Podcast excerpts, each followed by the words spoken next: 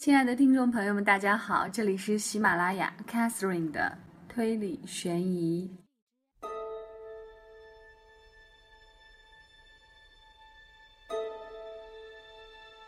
你是个容易相信别人的人吗？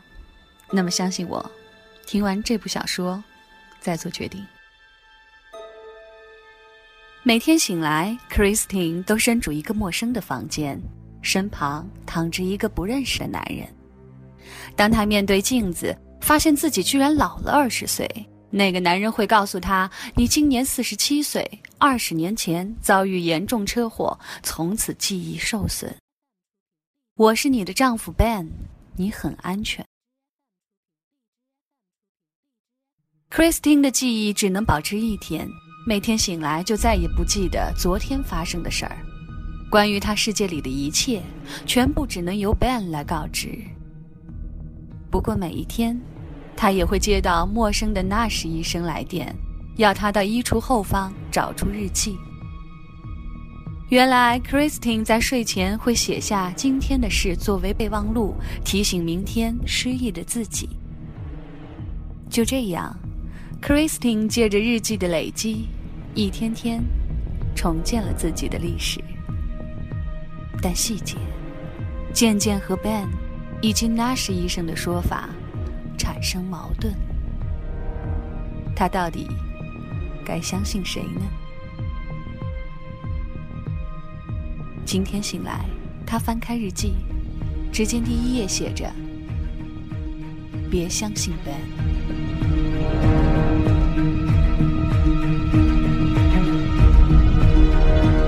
英国《泰晤士报》。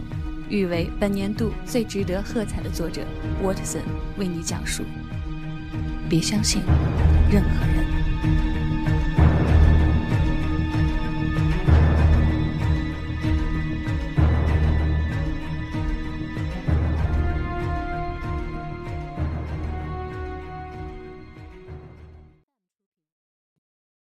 今天要给大家讲述新的故事了，因为在上一期节目中，岛田庄司的占星术杀人魔法已经为大家全部播讲完毕。我想这部小说一定会让你意犹未尽吧。那么相信我，今天 Catherine 为大家带来的这部来自于英国作者 Watson 的《别相信任何人》，也是一部堪称经典的小说。好了，你准备好了吗？我们开始。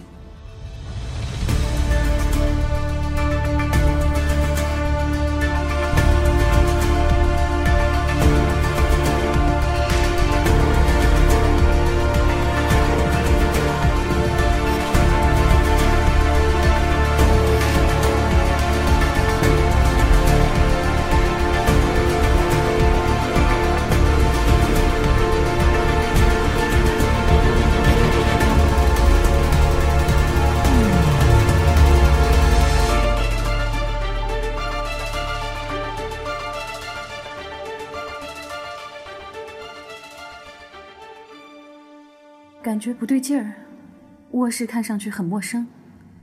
我不知道自己是在哪儿，不知道自己是怎么到了这个地方的，我不知道怎样才能回到家。但我一定是在这儿过的夜。一个女人的声音吵醒了我。刚开始我以为她跟我睡在同一张床上，然后我才意识到她是在念新闻。播报声。是从收音机、闹钟里传来的。睁开眼，我就发现自己躺在这儿，在一间完全陌生的屋子里。眼睛逐渐适应了环境，我四下张望，周围暗沉沉的。衣柜的门背后挂着一件晨袍，是女士的，没错。不过看款式，倒适合一个比我老很多的人。几条海军蓝裤子叠得整整齐齐的搭在一把椅子上，椅子紧挨着化妆台。余下的一切在视线里却都显得朦朦胧胧。闹钟的结构似乎很复杂，但我找到了一个最像开关的按钮。好在它的确有效。正在这时，我听见身后传来一阵断断续续的呼吸声，才发现屋子里还有别人。我扭过头，只看见一大片裸露的皮肤，一头黑发里还散落着星星点点的斑白色。那是个男人，他的左胳膊露在被子外，无名指上戴着一枚金戒指。我心里暗暗呻吟了一声。这么说，眼前这个男人不仅年纪已老，头发已经开始泛白，而且结婚了。我不仅勾搭上了一个已婚男人，看上去还正躺在他常常跟妻子同睡的那张床上。我往后一仰，努力让自己集中精神。啊，我该为自己感到羞愧，但我仍然忍不住的好奇。他的妻子上哪儿去了？要担心他随时可能回来吗？我可以想象他站在屋子的另一头，破口大骂，骂我什么都有可能，荡妇、美都蛇、蛇蝎美女。我想知道，如果他真的现身的话，我该怎么辩解？也不知道到时候我还能不能说出话来。不过床上的那个男人，看上去似乎并不担心。他翻了个身，还打起了呼噜。我尽量一动不动的躺着。如果遇上这种情况，通常我都记得是怎么回事儿。但今天实在一点印象都没有。我肯定是参加了什么派对，也说不定是泡了回酒吧或者是夜店。不管怎样，我肯定是喝得烂醉如泥，醉得不省人事，才会跟一个手戴戒指、背上还长满体毛的男人回了家。我尽可能轻手轻脚地掀开被子，坐到了床边。当务之急，我要去趟洗手间。我没有理睬脚边的拖鞋，毕竟跟人家的丈夫瞎搞是一码事儿，要穿别的女人的鞋却是绝对不行的。我光着脚，蹑手蹑脚地走到楼梯平台上。我明白自己身上一丝不挂，所以生怕进错了门，撞上这屋里别的住户，或者主人家正处于青春期的儿子。让人松一口气的是，我看见洗手间的门正虚掩着，便走进去，锁上门。我坐下来解决了内急，冲了马桶。转身洗手，我伸出手拿香皂，却突然意识到事情有些不对劲儿。刚开始我没想通是怎么回事儿，不过立刻明白了过来。拿香皂的手看上去不像是我的，那双手看上去皱巴巴的，手指也显得浑圆粗壮，指甲没有打理过，一个个被啃得光秃秃的。跟我刚刚离开的床上那个男人一样，这只手上也戴着一枚精致结婚素戒。我睁大眼睛瞪了一会儿，动了动自己的手指，那只拿香皂的手也动了动手指。我倒抽一口冷气，香皂啪的一声掉在了水池里。我抬头盯着镜子。镜中回望着我的那张脸，不是我自己。头发稀稀拉拉，比我长留的要短许多。脸颊和下巴上的皮肤塌陷下来，双唇单薄，嘴角下垂。我在心里叫了出来，不作声的喘着气。如果压住声音的话，我发出的肯定是一声惊恐的尖叫。接着，我注意到了镜中人的眼睛。眼眶四周布满了皱纹，没错，哪怕一切都已经面目全非，我还是能辨认出来，这是我的眼睛。镜子里的那个人是是我，不过足足老了二十岁，二十五岁，甚至更多，这不可能。我浑身发抖，伸手抓住了洗手池，嗓子眼里又涌出了一声尖叫。这一次喘着气出了门，像是脖子被掐住了一样。我从镜子前后退了一步。就在这时，我发现了他们，那些一张张贴在墙上、镜子上的照片，其中夹杂着零星的黄色胶带纸，还有一些磨毛了边的纸条，又卷又湿。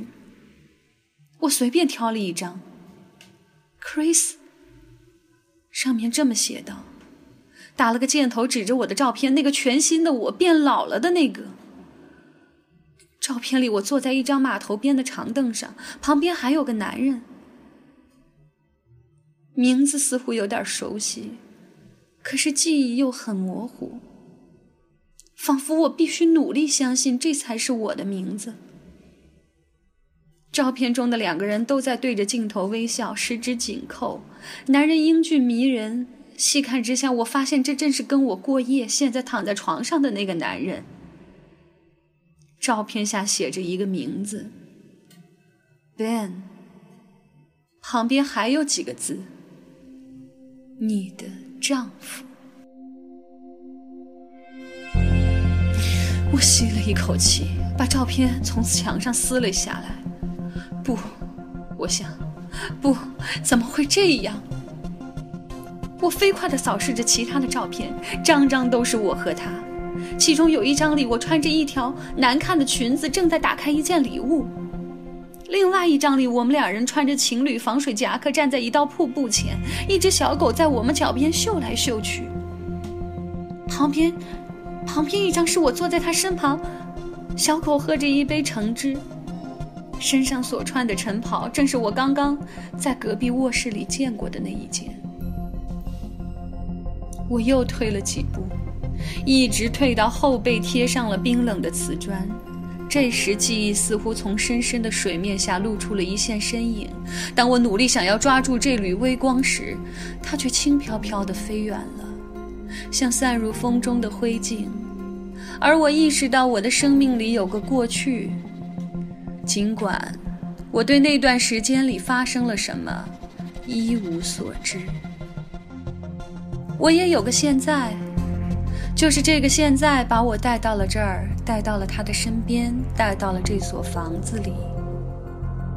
但在我的过去和现在之间，只有一段漫无长生的空白。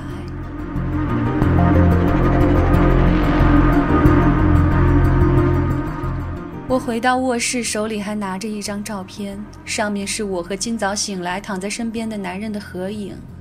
我把它举到面前，这是怎么回事儿？我大声尖叫着，泪水一颗颗滚过脸颊。男人从床上坐起来，半眯着眼睛：“你是谁？”我质问道：“我是你的丈夫。”他说：“他还一脸昏昏欲睡的表情，看不出一点生气的样子。他没有正眼看我赤裸的身体。我们已经结婚很多年了。你这是什么意思啊？”我想逃跑，但无处可去。结婚很多年，那是什么意思？他站了起来。给你。他说着，把那件晨袍递过来。我穿衣服的时候，他一直在旁边等。他穿着一条过于宽松的睡裤和一件白色背心，这让我想起了我爸爸。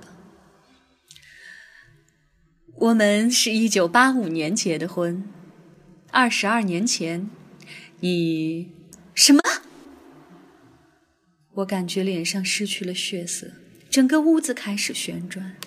不知道在房间的什么地方，有只闹钟发出了滴答一声，在我听来却如同雷鸣。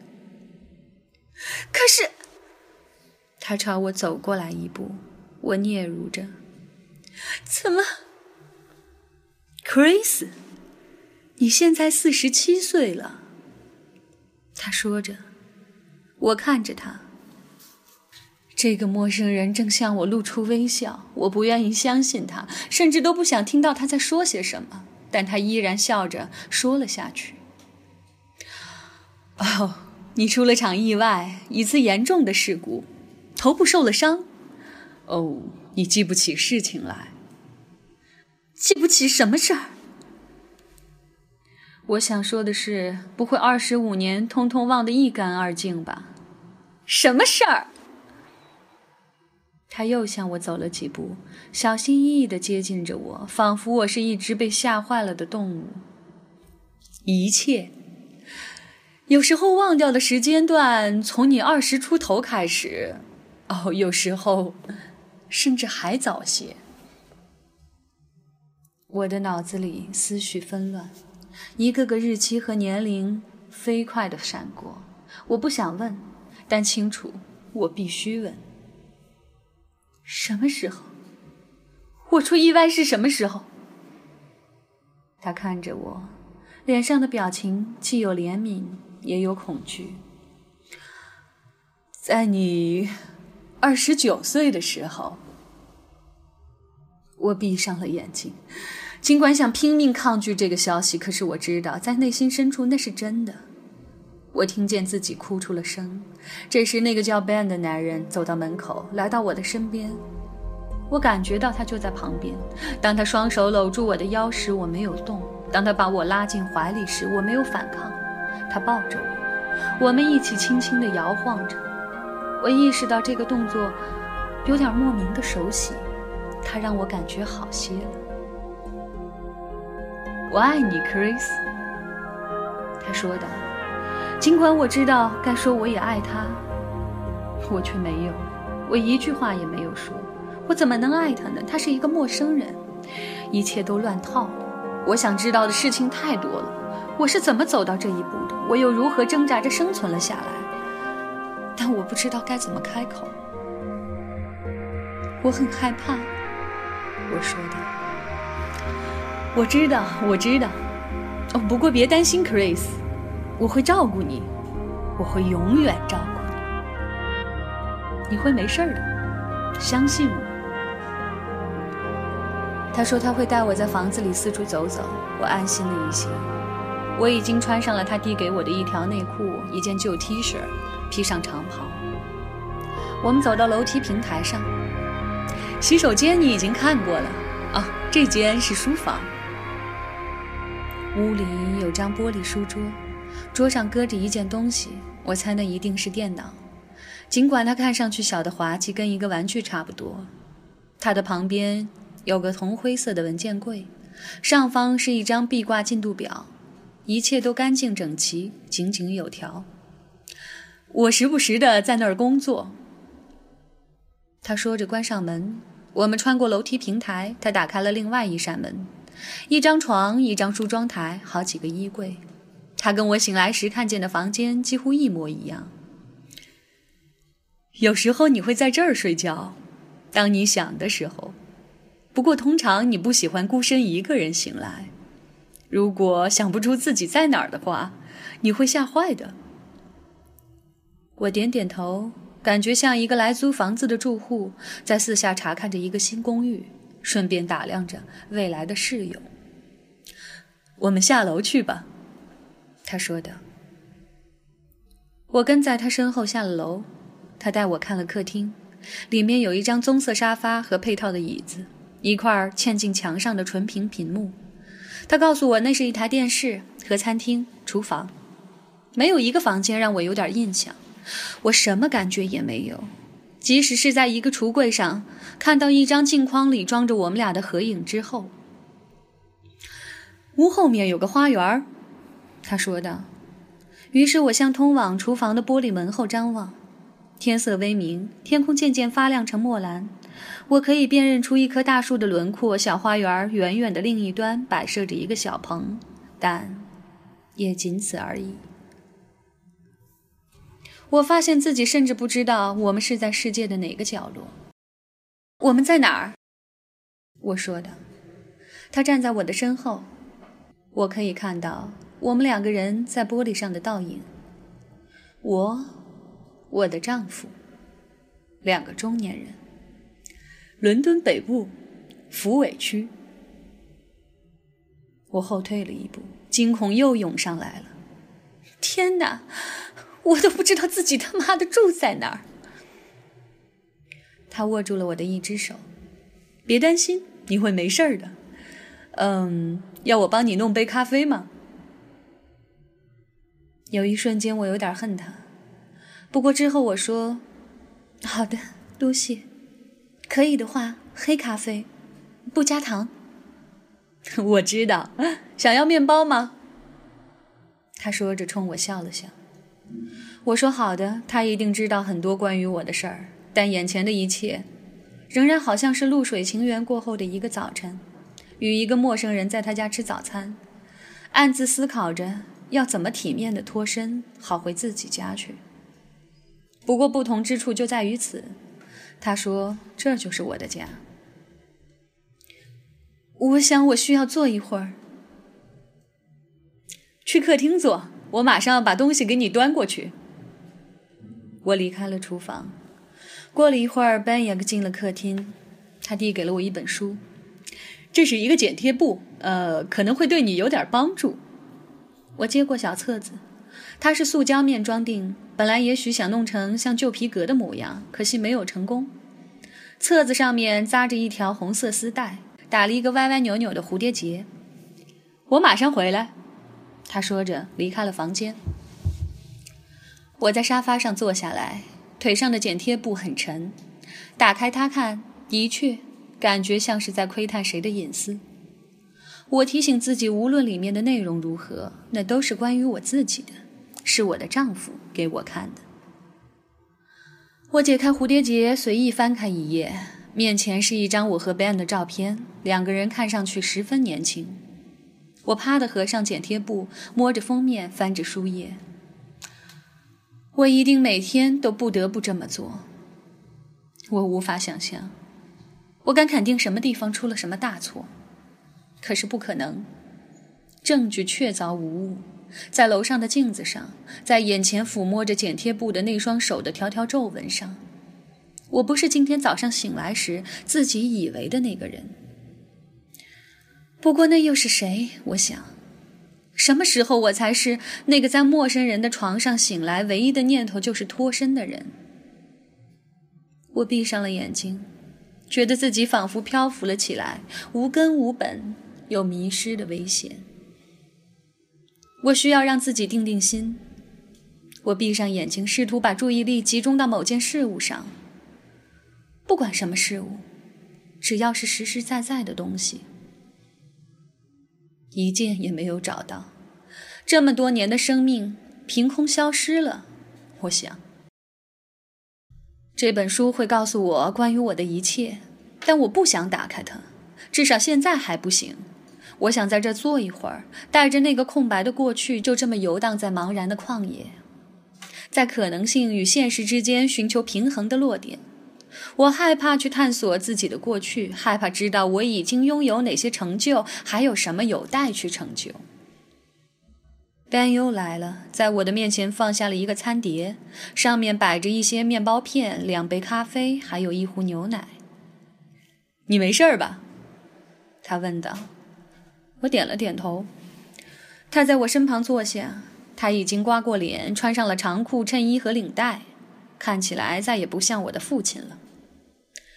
现在他看上去似乎在银行任职，或者在某个办事处工作。不过挺不错的，我想。接着把这个想法从脑子里赶了出去。我每天都这样吗？我问道。他割了一片面包到碟子里，涂上黄油。差不多，呃，你要一点吗？我摇了摇头。他咬了一口面包。醒着的时候，你似乎能记住信息，不过当你一睡着，哦，大多数记忆就不见了。你的咖啡还可以吗？我告诉他咖啡还行。他把书从我的手中拿走。这也算是个剪贴布了。几年前我们遭了火灾，烧掉了很多旧照片，不过这里还是有些东西的。嗯，这是你的学位证书。啊，这张是你毕业的那一天。我看着他手指的地方，我正在微笑，在阳光中眯起眼睛。我的身上套着一件黑色长袍，头上戴着一顶带金流苏的毡帽，紧贴着我的身后站着一个穿西装打领带的男人。他从镜头前扭开了脸。“这是你吗？”我说道。他笑了，不是，我跟你不是同时毕业的，当时我还在念书，学化学。我抬头看着他，我们什么时候结的婚？他转身面对着我，把我的手放在他的两只手里。他的皮肤粗糙，让我有些惊讶。也许是过去他习惯娇嫩的年轻肌肤了吧。是在你博士毕业后的第一年，那时我们已经交往了几年。不过你啊，是我们，我们都想等到你学业结束的时候再办婚事。挺合理的，我觉得我的行为听上去感觉很理智，可我还是有点好奇自己究竟是否乐意嫁给他。他仿佛明了我的心思，说：“过去我们非常相爱。”接着加上了一句：“现在我们还是一样。”我想不出有什么可说的，便笑了笑。他喝下了一大口咖啡。调回目光，看着腿上的书，又翻过几页。你学的是英文，毕业之后你换了些工作，都是些临时的活儿，文秘销售。可我不确定你真的知道自己想要什么。我拿了一个学士学位之后就毕业了，呃，之后参加了教师培训，有几年确实挺艰苦的。不过后来我升了职，所以我们搬到了这儿。我四下打量着客厅。客厅时髦舒适，是平淡无奇的中产阶级风格。壁炉上方的墙壁上挂着一张裱过的林地风景画，炉台时钟旁是一些中国人俑。我好奇当时我有没有帮忙布置过这儿的房间。Ben 继续说话：“我在附近的一所中学里教书，现在是部门主管。”他的口气里没有一丁点儿骄傲的意思。那我呢？我问道。尽管说真的，我猜到那个唯一可能的答案。Ben 捏了捏我的手，你只好放弃了你的工作，在出了事故之后，呃，你什么也不做。但你不需要做什么，我能挣不少薪水，我们过得下去，没有问题。我闭上眼睛，用手摁着额头。这一切让人感觉难以承受。我希望他闭上嘴。我觉得自己好像只能消化这么多了。而他如果还要不停加料的话，到最后我会崩溃的。那么我整天都干些什么呢？我想问。可以害怕听到答案。我一句话也没有说。他吃完面包片，把餐碟端到厨房去了。再回到客厅时，他正在穿外套。我要上班去了，他说的，我感觉自己紧张起来。别担心，你不会有事儿的，我会给你打电话，我保证。不要忘了，今天跟任何一天都没有什么区别，你不会有事儿的。可是，我得走了，抱歉。走之前，我会指给你看有些你可能会用得上的东西。在厨房里，他告诉我哪些柜子里有什么东西，给我看了冰箱里的剩菜，说是可以当午饭吃。还有一块用螺丝钉在墙上的白板，旁边是一支系在弹簧绳上的黑色记号笔。有时我会在这上面给你留言，他说道。我看到上面用整齐匀称的大写字母写着的“星期五”，下面是一排字：洗衣服、散步、随身带上手机。看电视，在午饭一栏下面，他留言说冰箱里有些三文鱼，另外加了一个词“沙拉”。最后他写着应该会在六点钟之前到家。你还有本日记，呃，在你的包里。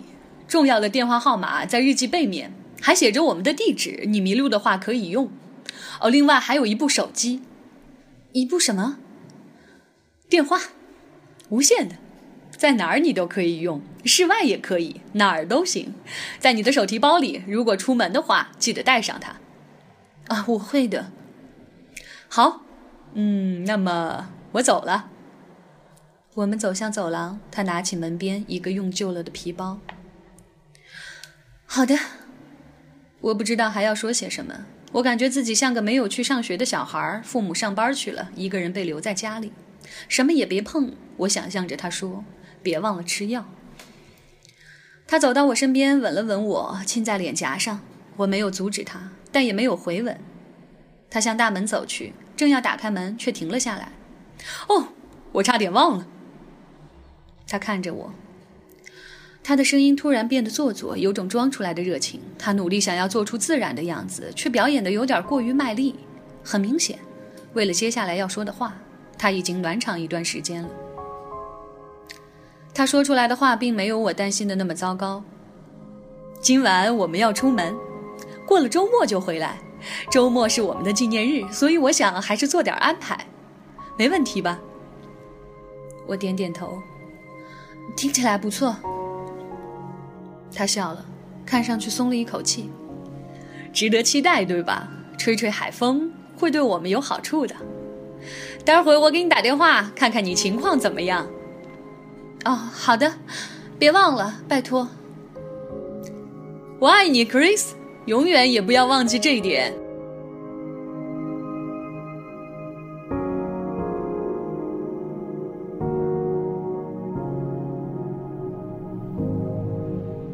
他离开，关上门，我转过身向屋里走去。早晨过去了一半，我坐在一张扶手椅上，碗碟已经洗干净，整整齐齐地摆放在碗盘架上。洗衣机里洗着衣服，我一直没让自己歇着。可是现在我觉得有点空虚。Ben 说的是真的，我没有记忆，一点儿也没有。这间房子里没有一件我记得起的东西，哪张照片也不能。不管是贴满镜子的那些，还是面前剪贴布上的这些，让我想起是什么时候拍的。我想不起一点儿跟 Ben 共度的时光，除了今早相遇后发生的一切。我的脑子里完全是空荡荡的。我闭上眼睛，努力把精力集中到某样东西上，什么都可以。昨天、去年的圣诞节，任何一个圣诞节，我的婚礼，什么也想不起来。我站起来，在屋里走动，从一个房间到另一个房间，走得很慢，像一个幽灵一样游荡，用手拂过一堵堵墙壁、一张张桌子、一件件家具的背面。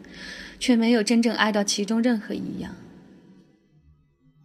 我怎么会落到这步田地？我想，我看着地毯、花纹小垫子、壁炉台上的中国人俑，还有餐厅里陈列架上精心布置的装饰板。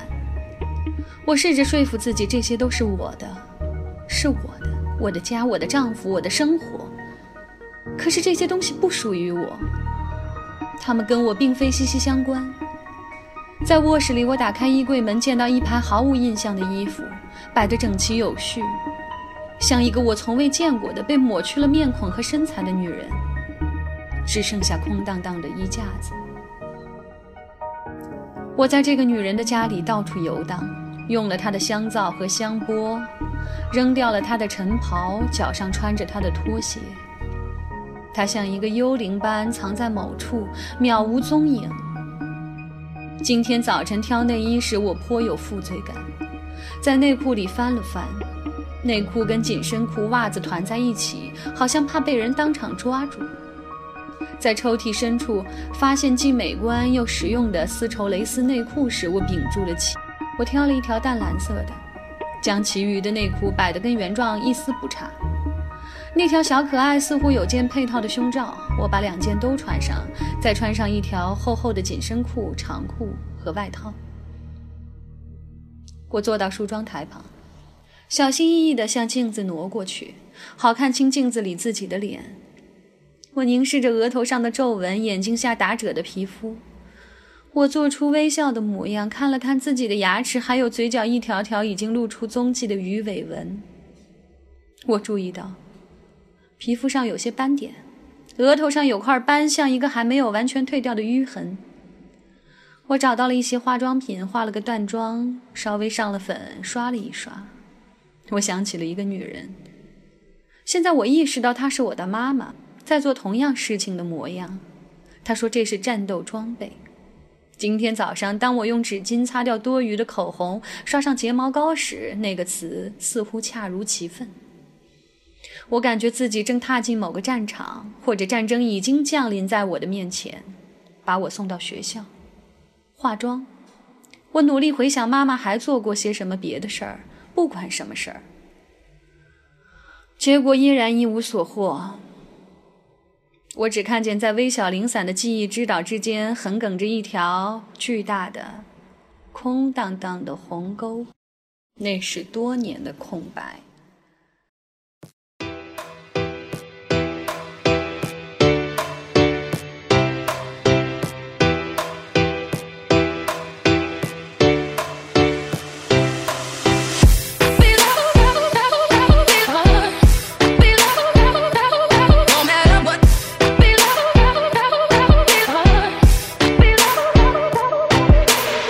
这里是推理悬疑，我是主持人 Catherine。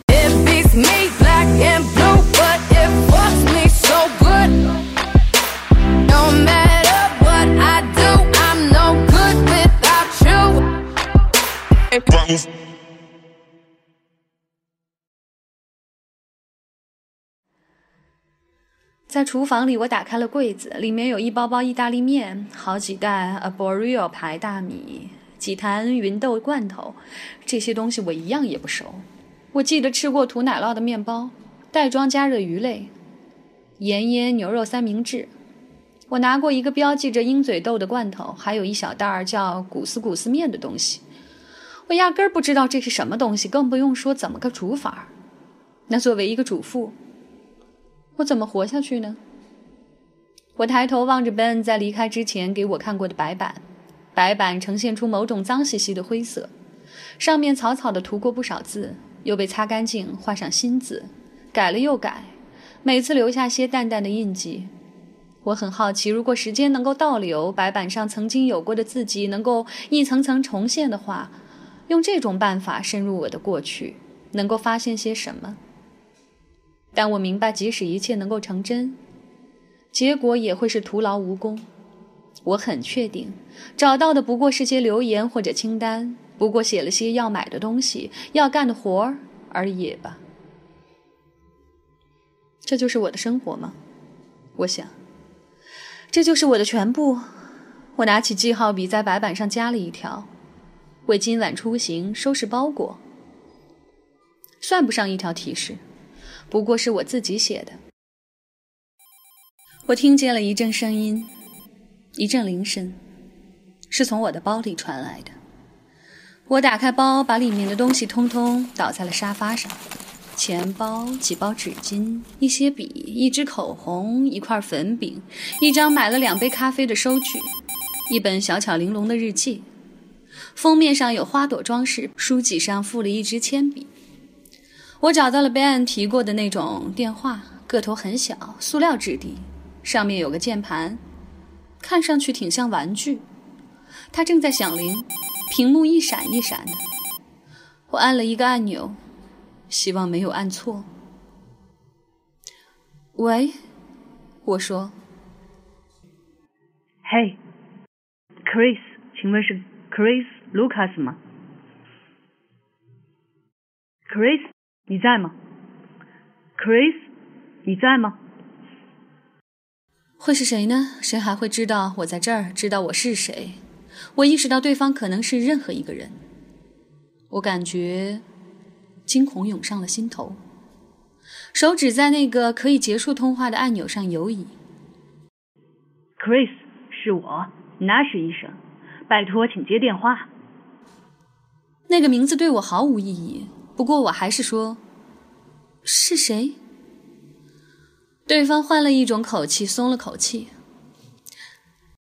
我是纳什医生，你的医生。又是一阵恐慌。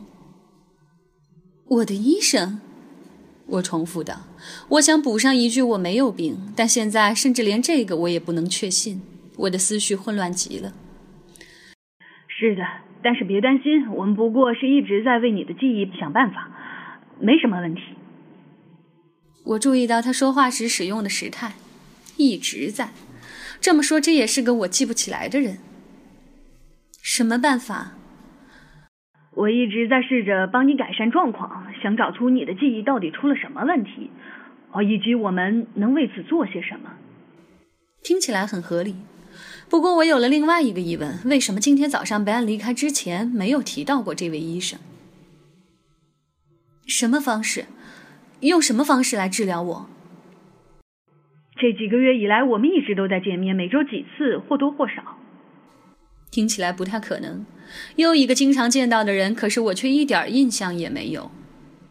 但我从来没有见过你。我想说，你可能是任何人。可我一句话也没有说。这个假设对今早醒来睡在我身边的男人来说同样成立。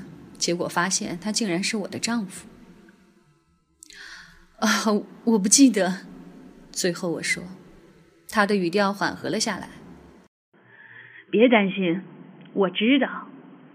如果他说的话是真的，那么了解情况的也有可能是任何一个人。他解释说，今天是我们约好的时间。今天，我说，我一一回忆今天早上 Ben 提过的事儿，回忆了厨房白板上记着的所有事项。不过，我的丈夫根本没有提过。我发现这是我第一次如此称呼醒来时躺在身边的男人。电话里一阵沉默，接着 Nash 医生说：“我不确定 Ben 是不是知道我们在见面。”我注意到他知道我丈夫的名字，但我回应道：“真好笑，他怎么会不知道呢？他知道就会告诉我的。”电话里传来了叹息声：“你一定要相信我，在我们见面的时候，我会解释一切。我们真的有了一些治疗的进展。在见面的时候，我们要怎么样才能做到这一点？一想到要出门，Ben 又不在身边，他甚至都不知道我在哪儿或者跟谁在一起。”我就吓坏了。哦，对不起，我做不到，Chris，这很重要。如果你看看你的日记，就会知道我说的是真的。你你能看到日记吗？应该在你的包里。我拿起沙发上的花朵日记本，封面上金字印刷的年代让我无比震惊。二零零七年，比应有的时间晚了二十年。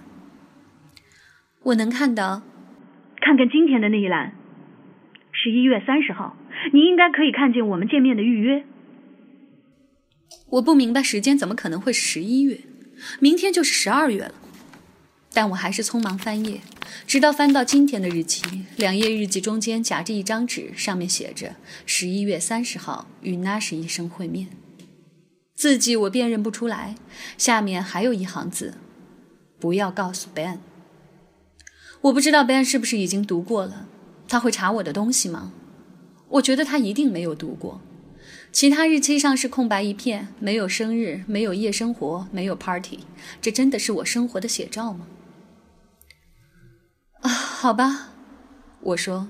他解释说会来接我，而且他知道我住的地方，过一个小时会到。不过我的丈夫没关系，他下班的时候我们早回来了，我保证，相信我。壁炉上的时钟到点报了时，我望了他一眼。这是一个装在木盒子里的老式大钟，边上一圈刻着罗马数字，时间显示是十一点半。钟旁是一把用来上发条的银钥匙。我想 Ben 一定每天早上都会按例上好发条。大钟似乎老得足以称得上古董。我有点好奇这样一座钟是怎么来的。可能它并没有什么传奇故事，至少应该与我们无关。或许是某次我们在商店或是市场上看到了它，而我们中的某一个又恰巧喜欢它而已。或许是 Ben，我想。我觉得我不喜欢他。我只去跟他见这一次面，我想。然后今晚 Ben 回家的时候，我会向他坦白。我不敢相信自己竟然瞒着他这种事儿。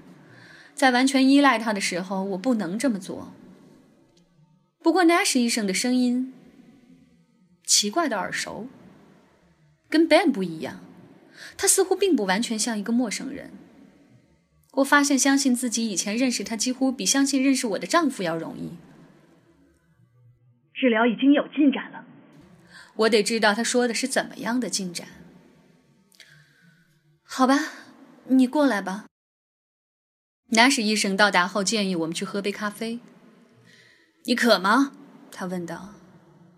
我觉得开老远的路去诊所没什么意思，反正今天我主要是想和你谈谈。我点点头答应了。他到的时候，我正在卧室里，看着莱克停好车锁上，理顺了头发，整理了外套，拿起公文包。不是他，我想莱克正向一辆货车上卸货的技术工点点头。可是那个人走向了通向我家的台阶。他看上去很年轻，对一个医生来说太年轻了。而且，尽管我不知道自己期望他会有什么样的穿着，但至少不是他身上穿的这套运动夹克加灰色灯芯绒裤子。这条街走到头是个公园，我想那儿有个咖啡厅，我们可以去那儿吗？于是我们一起往外走。外面寒冷刺骨，我用围巾裹紧了脖子。我很高兴包里有 Ben 给的手提电话，也很高兴 Nash 医生没有执意要开车去某地。我心里有点信任这个人。可是另外一个声音，这个声音要比前一个大得多，提醒我他可以是任何一个人，一个陌生人。我是个成年人，却也是个受过创伤的女人。这个人很容易就能把我带到某个地方，虽然我不知道他想借此做什么。我就像一个孩子一样，没有抵抗力。我们走到了街上，等着过马路，没有人说话，沉默让人感觉压抑。我本来打算等到坐定后再问他的，却发现自己已经开了口：“你是个什么医生？嗯，是做什么的？你怎么找到我的？”他扭头看着我。我是一个神经心理医生，他说道。他在微笑。我想，是不是每次见面时我都问他同样的问题？我专攻脑部活动失调的患者，尤其对一些新兴的功能性神经影像技术感兴趣。很长一段时间以来，我一直在研究记忆的过程和功能。一些这方面的文献里提到了你的情况，然后我追查到了你，不算太难。一辆汽车绕过街角，转到这条街，朝着我们驶来。文献，我有点疑虑。是的，有几个关于你的病例研究。呃，我联系上了你回家住之前给你做治疗的地方。为什么？为什么你要找我？他笑了。因为我以为可以帮上忙。我已经跟患有类似问题的病人打了一段时间的交道。相信他们的状况可以得到改善，但要比通常做法，也就是每周一小时的治疗，投入更多的时间。关于如何真正的改善情况，我有一些想法，希望能做些尝试。他停了下来，再加上我一直在写一篇研究你的论文，一本权威著作啊，你可以这么称呼它。他笑了起来，但一发现我没有附和的，立刻收住了声。他清了清嗓子：“你的情况很不寻常。”我相信，比起已知的记忆运作方式，在你身上我可以有很多新发现。我们穿过马路，身边是川流不息的车流，我感觉越来越焦虑和紧张。大脑失调，研究，追查到你。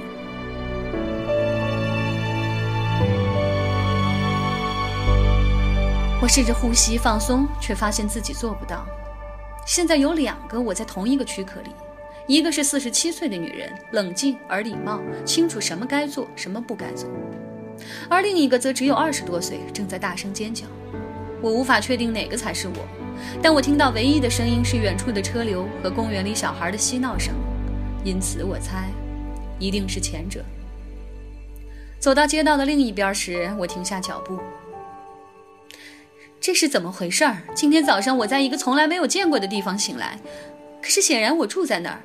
躺在一个从来没有见过的男人旁边，结果他说我们已经结婚很多年了，而且，你似乎比我自己还了解我。他点了点头，动作很慢。你有失忆症，他说着把手放在我的胳膊上。你得健忘症已经有很长时间了，新的记忆在你这里存不下来，所以整个成年生活中发生的事情你记不起多少。每天你醒来时都像一个年轻女人，甚至有时候你睡醒后跟小孩差不多。不知道为什么，当话从他嘴里说出来时，情况听上去似乎更糟了。一个医生的话，那这是真的了。我看着他，恐怕事实就是这样了。你家里的那个人是你的丈夫 Ben，你嫁给他已经很多年了，早在你得上失忆症之前。我点点头，我们继续走吧。我答应了。我们走进了公园，公园外侧环绕着一条小路，附近有个儿童游乐场，挨着一间小屋。我看到人们不停地端着一叠叠零食从那儿涌出来。我们向小屋走去，那什医生去点饮料，我则坐在一张缺口的福米家桌子旁。他端着两只装满浓咖啡的塑料杯回来了，给我的是黑咖啡，他的则加了牛奶。他从桌上取了一些糖给自己添上，没有问我要不要。正是这个举动，比什么都有说服力，让我相信我们曾经见过面。他抬起头来问我怎么伤到了额头。什么？刚开始我不知道要说什么，但接着我记起了早上看到的淤痕，脸上化的妆显然没有盖住它。那个吗？嗯，我不清楚，没什么大不了的，真的不疼。他没有回答，叫着咖啡。你说我刚刚好转一些，Ben 就接手照顾我了。他抬起了头。是的，刚开始你的病情非常严重，需要全天候的护理。在情况开始改善之后，Ben 才能够独自照看你。不过那也几乎跟一份全职工作差不多。这么说，我此刻的所感所想已经是改善之后的情况。我很高兴，记不起状态更糟时的事情。他一定非常爱我。我与其是说给纳什听，不如说是说给自己听。他点点头。接下来是一阵沉默，我们都小口的喝着饮料。是的，我想他一定是。我笑了笑，低下头看着自己握住饮料的手。看着结婚金戒，短短的指甲，看着我礼貌的交叠着的双腿，我认不出自己的身体。为什么我丈夫不知道我跟你见面的事儿？他叹了口气，闭上了眼睛。我实话实说，刚开始是我让你不要告诉 Ben 我们见面的事情。一阵恐慌立刻席卷了。但他看起来不像不可信赖的人。说下去，我说道。我希望相信他能帮助我。过去有几个人，一些医生、精神病学家、心理学家之类，联系过你和 Ben，想对你开展治疗，但他一直非常不愿意你去见这些专业人士。他说的很明白，你以前已经经历过长时间的治疗，在他看来那些并没有什么帮助，只会让你更难过。他当然不会让你，也不要让他自己再经历更多让人难过的治疗。所以，你说服我，瞒着他让你治疗。是的，我的确事先联系上 Ben 的，我们通了电话，我甚至提出跟他见面，以便解释我能够帮上什么忙，但他拒绝了。所以我直接与你取得了联系。又是一阵恐慌，却不清楚缘由。怎么联系上我的？他低着头看着他的饮料。我去找你了，一直等到你从屋里出来，然后做了自我介绍。于是我就答应接受你的治疗了，就这么简单。不，刚开始你没有答应，我不得不说服你相信我。我建议我们应该见一次面，进行一次治疗。如果有必要的话，别让贝恩知道。我说我会向你解释为什么你要来见我，还有我可以帮上什么忙。然后我同意了。是的，我告诉你，第一次见面之后是否告诉 Ben 完全由你来决定。不过如果你决定不告诉他，我会再给你打电话，确保你还记得我们定下的日期以及其他事情。我选择不告诉他。是的，没错。你已经表示过想等治疗有进展之后再告诉他。你觉得这样更好？那我们有吗？什么？有进展吗？他喝了一口咖啡，才把咖啡杯放回桌上。有，我确信我们有了一些改善，尽管准确的量化进展有点困难。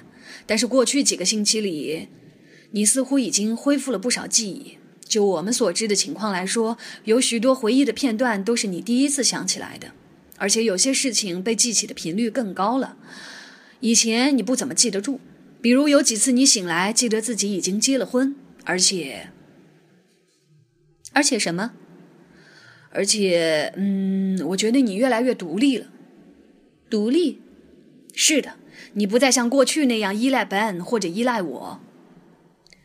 就是这一点，我想这就是他谈到的进展，独立。也许他的意思是我可以不需要陪伴，独自一个人去商店或者图书馆。尽管现在我并不知道是不是真的可以做到。不管怎么样，治疗进展还没有大到足以让我在丈夫面前自豪的欢欣雀跃，甚至通常我醒来时都记不起我还有个丈夫。没有别的进展了。这很重要，不要小看这一点，Chris。我一句话也没有说，喝了一小口饮料，环顾着咖啡厅。咖啡厅里空荡荡的，后面的小厨房中有人说话，一只壶里烧着水，不时发出沸腾的嘎嘎声。远处玩耍的孩子们在吵闹，很难相信这个地方离我家如此之近，我却一点儿也不记得曾经到过这儿。你说我们已经开始治疗好几个星期了，那么我我们一直在做什么呢？你还记得我们以前治疗的情况吗？任何事情都行。不，什么都不记得。对我来说，今天我是第一次见你。抱歉，我问了这个问题。我说过了，有时候你会有记忆闪现，似乎在某些日子里，你比其他时间记得东西要多。嗯，我不明白，我根本不记得曾经见过你，不记得昨天、前天或者去年发生过什么事儿。可我记得很多年前的一些事儿，我的童年，我的母亲。我记得我还在上大学。我不明白为什么其他的一切通通都被抹得干干净净，可是这些旧的记忆却保留了下来。我提问时，他一直在点头。我相信他以前也听过同样的问题。也许我每周都问同样的问题，也许我们每次都要把相同的谈话重复一遍。记忆是很复杂的。人类有一种短期记忆，可以将事实和信息存储一分钟左右。还有一种长期记忆，其中可以存储大量的信息，并将其保留一段似乎是无限长的时间。现在我们知道，这两个功能似乎由大脑的不同部位来分管，中间有某些神经连接起来。大脑中还有一部分似乎负责记录短期、瞬间的记忆，将它们转化成长期记忆，以便在很久之后回忆。他说的快速流畅，好像胸有成竹。我猜自己也曾经是这副模样，自信十足。失忆症主要有两种类型，最常见的是患者不能记起发生过的事情，事件发生的时间越近越受到影响。举个例子，如果患者出了一场车祸，他们可能不记得出了事故，或者不记得出车祸前的几天或者几个星期，但比方说对车祸前六个月之前发生的一切却记得清清楚楚。另一种情况呢？另一种比较罕见。有时候，短期存储的记忆无法转化成长期存储的记忆。发生这种情况下的人，只能活在当下，只能回忆起刚刚发生的事情，记忆也只能保持很短一段时间。他停下不说话了，仿佛在等我说些什么，仿佛我们两人各有各的台词，经常排练这段对话。两种情况我都有：丧失了过去的记忆，加上无法建立新的记忆。嗯，是的，很不幸，这不常见，但也有完全有这个可能。不过你的情况不寻常的地方在于你失忆的模式。总的来说，你对幼儿之后的时段没有任何连续的记忆，但你处理新记忆的方式，我似乎从来没有遇到过。如果我现在离开这个房间，过两分钟再回来，大多数患近视失忆症的人完全不记得跟我见过面。至少肯定是记不起今天见过面，但你似乎记得一大段时间，长达二十四小时，然后你会忘掉整段记忆，这很少见。说实话，如果考虑到我们所认为的记忆运作方式，你这种情况完全说不通。它说明你完全能够将短期存储转变成长期存储。我不明白你为什么存不下它们。也许我过的是一种支离破碎的生活，但至少其碎片大的足以让我保持一种独立的表象。我猜这意味着我很幸运。为什么？为什么会这样？他一句话也没有说，房间变得非常安静，空气似乎僵直了，黏黏稠稠的。当他开口时，声音似乎从墙上弹了回来。很多原因可能会导致记忆障碍，不管是长期的还是短期的，疾病。外伤、药物都有可能，障碍的确切性质似乎有所不同，取决于大脑受影响的部位。没错，那么我的情况是属于哪一种？嗯，Ben 是怎么跟你说的？我回想起我们在卧室里的谈话，一次意外，他是那么说的，一场严重的事故。他没有告诉我确切的原因，反正没说什么具体的，只说我出了一次意外。是的，他说着伸手去拿放在桌下的包。你的失忆症是由精神创伤引起的，这是真的，至少部分是这样。他打开包，拿出一本册子。刚开始我好奇他是否要查询他的笔记，可是他把册子从桌子上递给了我。我想你该拿着它，他会解释一切，比我解释的好。特别是什么原因造成了你现在的状况，这一点，但也提到了其他的东西。我把册子接过来，册子是棕色的，皮革封面，用一条橡皮圈紧紧地扎了起来。我取下橡皮圈，随意翻开一页。纸张质地厚实，隐隐有暗纹，还有红色镶边，纸上布满了密密的字迹。这是什么？是一本日志。过去几个星期以来，你一直在上面做记录。一本日志，我很想知道为什么会在他那儿。上面记录了我们最近一直在做些什么。我想请你留着它。我们已经做了不少努力，试图找出你的记忆究竟如何运作的。我觉得，如果你将我们的活动记录下来，可能会有些帮助。所以我写了这个。是的，我告诉你，乐意怎么写就怎么写。很多失忆症患者尝试过类似的事情，但通常并不如人们想象中的有用，因为患者的记忆窗口期非常短。不过，你可以把有些东西记住整整一天，所以我觉得你完全应该在每天晚上随手记些日志。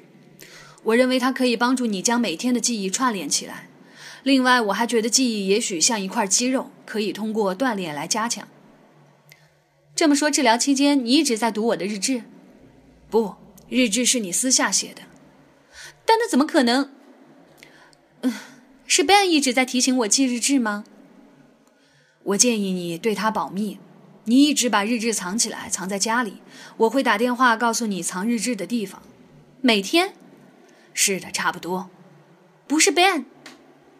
不，Ben 没有看过。我想知道他为什么没有看过日志里又写了些什么我不愿意让自己丈夫看到的事情。我会有什么秘密，甚至连我自己都不知道的秘密。不过你已经看过了，几天前你把它给了我。你说你想让我读一读，是时候了。我盯着那本东西，我很兴奋。一本日志，一条通向失落的过去的纽带。虽然只是最近发生的过去，你都读过了吗？是的，读了大多数。总之，我想所有重要的部分我都已经看过了。他停顿了一会儿，转移了目光，挠着后颈。他不好意思，我想，我很想知道他告诉我的是否属实。这本日志里又记了些什么东西？他喝掉了杯里最后一口咖啡，说：“我没有强迫你让我看，我想让你知道这点。”我点点头，一边默不作声地喝光了剩余的咖啡，一边浏览着日志。封面内页是一列日期。这是什么？是我们以前见面的日期，以及计划见面的日期。我们一边进行治疗，一边会定好以后的会面日期。我会一直打电话提醒你，让你看到你的日志。我想起了今天发现的日记中间夹着的那张黄色纸条。可是今天，今天你的日志在我这儿，所以我们写了一张纸条来代替。我点点头，匆匆翻看了其余的日志，上面写满了密密麻麻的字，我辨认不出那种笔记，一页又一页，一天又一天的心血。我不知道我怎么会有时间做这些。接着想起了厨房里的白板，答案很明显，我没有别的事情可做。我又把它放回桌上。一个穿 T 恤牛仔裤的年轻人进到了咖啡厅里，向我们所在的地方看了一眼，点了饮料，拿着报纸在一张桌边坐了下来。他没有再抬头看我。二十岁的那个我有点难过，我觉得自己仿佛隐身了。我们走吧。我们沿着原路往回走，天空中乌云密布，四周萦绕着薄薄的雾气。脚下的地面感觉起来湿透了，我们像是走在流沙上。我看见运动场上有只旋转木马正在缓缓转动，虽然上面空无一人。一般我们不在这儿见面吧？嗯，我是说在咖啡馆里。不，我们通常在我的诊所里见面，做些练习、测试和其他事情。那今天为什么会约在这儿？我真的只是想把日志还给你，你没有它，我很担心。我已经很依赖它了。从某种意义上说，是的。我们穿过街道，走回我和 Ben 的房子。我可以看到 Nash 医生的车停在原来的位置，旁边就是我家窗外的小花园，不长的小路和整洁的花床。我还是不敢置信，这就是我住的地方。嗯，你要进来吗？再喝一杯。他摇了摇头，不，不喝了，我走了，谢谢。朱莉和我今天晚上有安排。他站了一会儿，望着我。我注意到他的头发剪得很短，整齐的分开。他的衬衫上有一行竖条纹，正好跟套衫上的横条纹交叉。我意识到他只比我今早醒来以为自己的年龄大上几岁。朱莉是你的太太？他笑着摇了摇头。不是我的女朋友。嗯，事实上，她是我的未婚妻。我们订婚了。我总是忘掉这一点。我回了他一个微笑。这些细节我应该记住。我想，细碎的事情。也许我一直在日志里记录的正是这些琐事，正是这些小小的挂钩维系住了我的整整一生。恭喜你，我说道。他谢了我。我觉得应该再多问些问题。应该再表现出更大的兴趣，但那没有什么意义。无论他告诉我什么，在明早醒来之前，我都会忘记。我所拥有的一切就是今天。嗯，好吧，我也该走了。周末我们还要出门去海边，待会儿我还得去收拾行李。再见，Chris。他转身离开，却又回头看着我。你的日志里记着我的号码，就在扉页上。如果你想再见面的话。打电话给我，呃，我是说那样我们就可以继续进行你的治疗，好吗？如果我想见面的话，我有点诧异。我记得日志中用铅笔写着从现在到年底的见面日期，我还以为我们已经定了其他的治疗日期呢。等你看完日志就会明白的，到时候就说得通了，我保证。好吧。我说的，我意识到自己信任他，这让我很开心，因为我不仅仅只有丈夫可以依赖了。一切由你决定，Chris，只要你愿意，随时打电话给我。我会的。他挥手作别，一边钻进汽车，一边回头张望。他的车开到街道上，很快消失了踪影。我泡上一杯咖啡，端进客厅里。窗外传来了口哨声，夹杂着重型钻井的巨大声响和一阵断断续续的笑声。但当我在扶手椅上坐下时，声响都消退了，变成了轻柔的嗡嗡声。淡淡的阳光透过百叶窗，我感觉到隐隐的暖意落在手臂和双腿上。我从包里拿出了日志，我觉得有些紧张。我不知道这本东西里写了些什么，会有什么样的冲击和惊喜，和什么样的奇闻怪事。我看见了咖啡桌上的剪贴簿，那是 Ben 为我选择的版本，记录了我的一种过去。手上这本里会有另外一个版本吗？我打开了日志，第一页上没有横线。我在正中用黑墨水写上了自己的名字，Chris Lucas。真是个奇迹，名字下面我竟然没有写上保密或者请勿偷看。不过多了一些字。一些意想不到的可怕的字，比今天我所见过的任何东西都可怕。在那儿，就在我的名字下面，用蓝色墨水和大写字母这样写着：“不要相信贝。”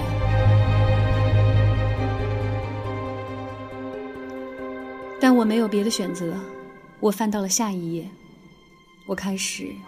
阅读自己的过去。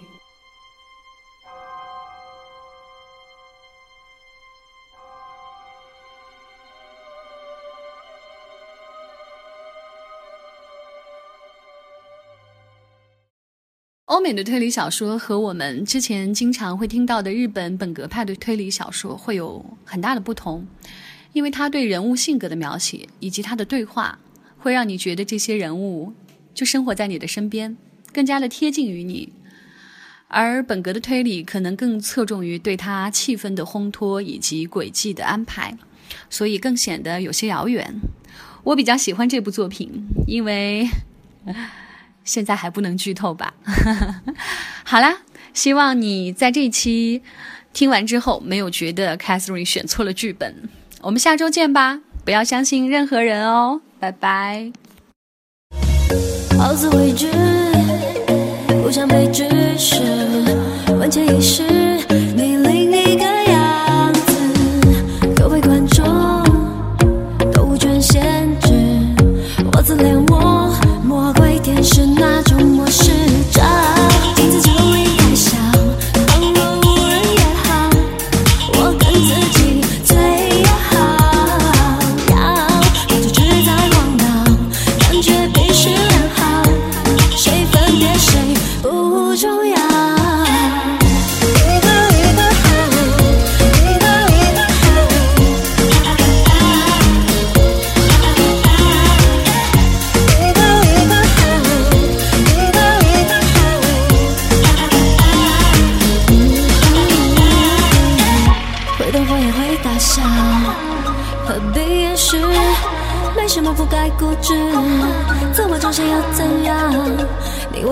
视角，兑现真实，唯一宣誓，我就是最美好的构造。